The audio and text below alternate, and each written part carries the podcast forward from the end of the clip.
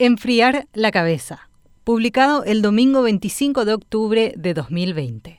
Podríamos hablar de la incautación récord de cocaína en nuestro país, o de los presuntos inmigrantes que fueron hallados muertos en un contenedor cuando, suponemos, intentaban escapar de una vida miserable, buscando un mejor futuro, o contar sobre las disputas en el Congreso, de los constantes atropellos a la Constitución Nacional, a la democracia. Hablar del senador Fidel Zavala en la polémica por tierras, su cuestionada crítica a la Comisión Verdad y Justicia, podríamos hablar de tantas cosas que vienen sucediendo una tras otra y que se cuelan en la agenda principal de las noticias. Pero la gente está tan cansada. Así que mejor hablemos hoy de un tema que nos involucra directamente a nosotros, a tu salud, la de tu familia, la de tus amigos la de todos. Estamos a dos meses de culminar un año, pero este, indudablemente, ha sido uno de los más duros de los últimos tiempos. Se siente más porque mirando desde donde sea, el mundo entero se ha enfermado. Millones han fallecido por una enfermedad que, como una ruleta rusa, ha seleccionado a quienes llevarse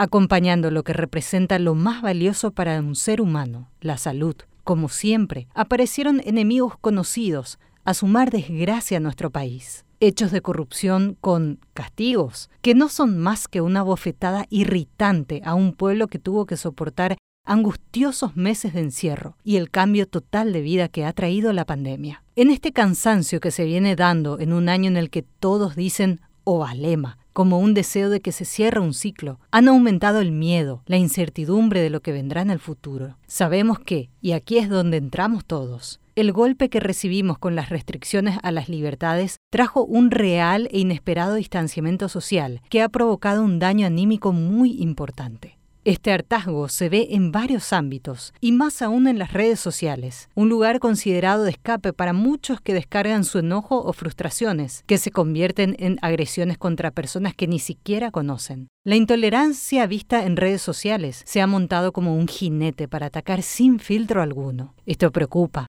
es el reflejo de las desmotivaciones, de las preocupaciones y de la desesperanza, que nos muestra la necesidad de ir en la búsqueda del equilibrio para conservar la salud mental, un punto sobre el cual se debe trabajar más tras meses de un fuerte impacto.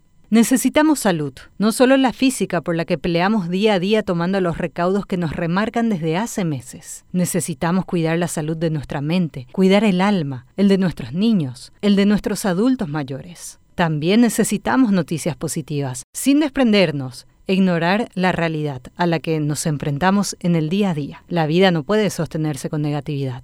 Así que, desde donde nos compete, y a pesar de los enojos que puede causar, la seguiremos contando, a la par de ir remando para salir adelante. Si no ha llegado la sombra de la muerte, a arrebatarnos a aquellos que amamos o a nosotros mismos, nos da la oportunidad de valorarnos, de disfrutarnos, de cuidarnos y de seguir peleando juntos, pero con la cabeza fría.